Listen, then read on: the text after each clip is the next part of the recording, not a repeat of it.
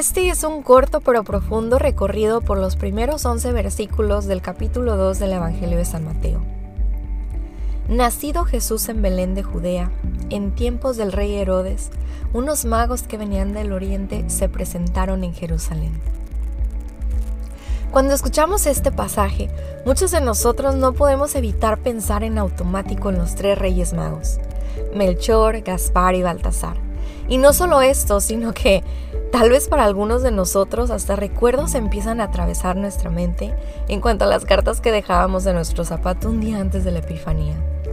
Pero nuestra realidad como católicos va mucho más allá de estos recuerdos y de algunos datos inciertos. Por ejemplo, no hay evidencia bíblica de que eran tres, ni de que se llamaban como los mencioné anteriormente. Pero entonces, ¿a qué me refiero con ir más allá? Empecemos con referirnos a ellos como sabios. Esas eran unas personas preparadas, estudiadas, especialmente en cuestiones de los astros. Pero eso no lo es todo. A este tipo de personas se les consideraba prácticamente sacerdotes y se les reconocía como virtuosos y justos.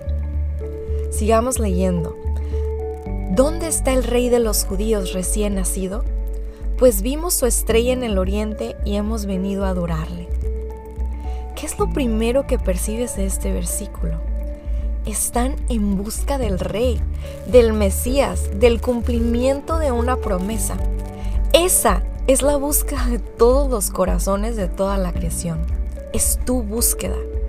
Todos estamos en esta búsqueda, pero no todos logramos buscar en el lugar correcto y por la persona correcta. Sigamos leyendo. Al oírlo, el rey Herodes se sobresaltó y con él toda Jerusalén. ¿Un sobresalto? Herodes también está en la búsqueda del rey, pero su intención no es la misma que la de los sabios. ¿Cuántas veces nos encontramos con personas que están en busca de Jesús sin buscarlo? Que quieren encontrarlo mandando a otros a encontrarse con él. ¿O cuántas veces nos ha pasado a nosotros? ¿Cuántas veces hemos sido Herodes y hemos sentido ese sobresalto?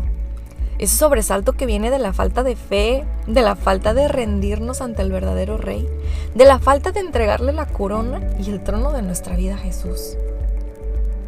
Sigamos leyendo. Convocando a todos los sumos sacerdotes y escribas del pueblo, les preguntaba dónde había de nacer el Cristo. Ellos le dijeron, en Belén de Judea porque así está escrito por el profeta. Y tú, Belén, tierra de Judá, no eres, no, la menor entre las principales clanes de Judá, porque de ti saldrá un caudillo que apacentará a mi pueblo Israel. Entonces, Herodes llamó aparte a los magos y por sus datos precisó el tiempo de la aparición de la estrella. Después, enviándolos a Belén, les dijo, Id e indagar cuidadosamente sobre ese niño, y cuando lo encontréis, comunicármelo, para ir también yo a adorarle. Imaginemos por un instante que los sumos sacerdotes y los escribas no conocieran las escrituras y no estuvieran familiarizados con lo que habían escrito los profetas. ¿Qué hubiera sucedido? Probablemente no habrían tenido la información para saber hacia dónde dirigir a los sabios, y por consecuencia los sabios jamás hubieran llegado hacia donde estaba Jesús, o hubieran tardado mucho más en llegar. Qué importante es entonces dedicar tiempo al estudio, al aprendizaje, a conocer las escrituras. ¿Cómo queremos compartir algo que no que no sabemos?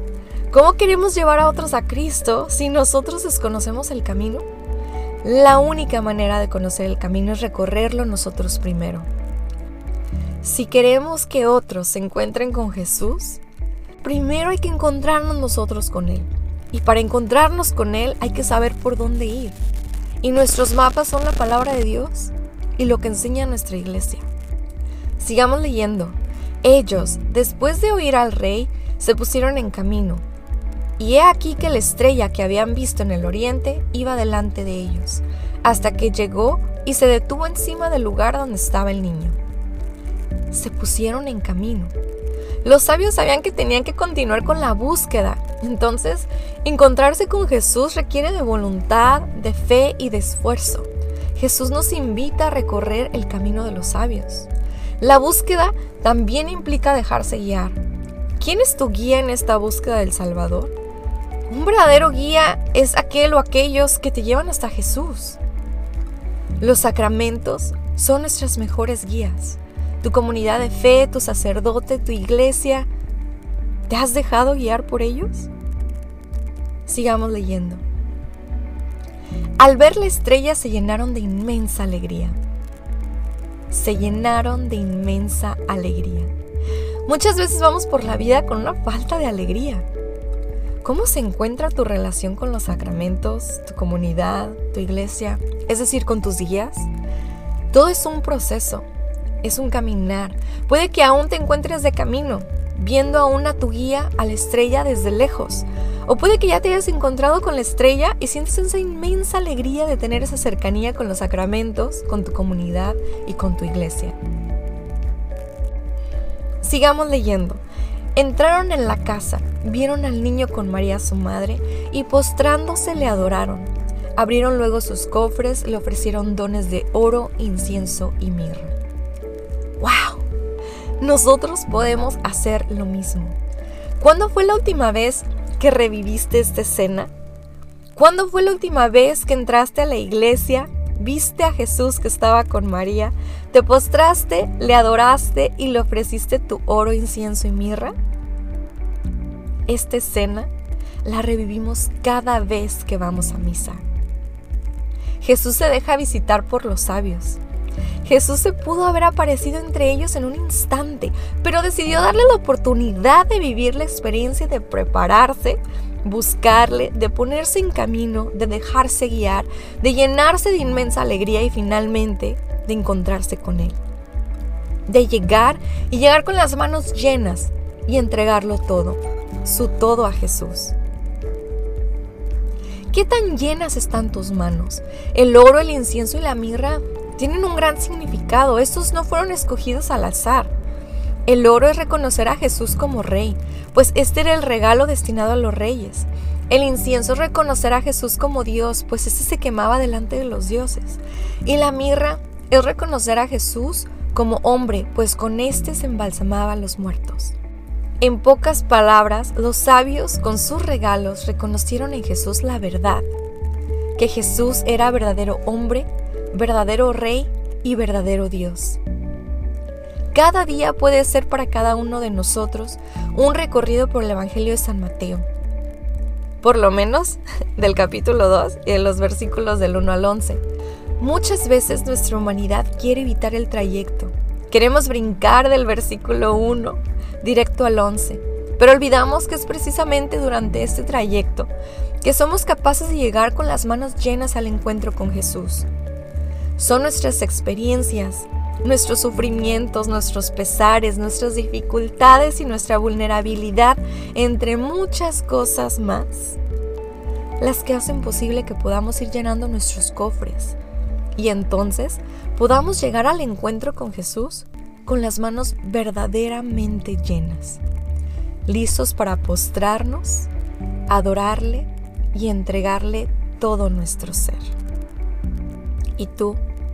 ¿Ya empezaste la búsqueda? ¿Estás constantemente en esa búsqueda de Jesús? ¿En qué área de tu vida aún no dejas que Jesús tome el control? ¿Cuánto tiempo dedicas al estudio de la palabra de Dios y a la enseñanza de nuestra iglesia? ¿Cómo te dejas guiar por los sacramentos? ¿Cuándo fue la última vez que reviviste Mateo 2.11? ¿Cómo reconoces con tu vida que Jesús es verdadero hombre, verdadero rey y verdadero Dios? ¿Qué tan llenos están tus cofres? ¿Qué contienen los cofres que traes a Jesús en tu día a día?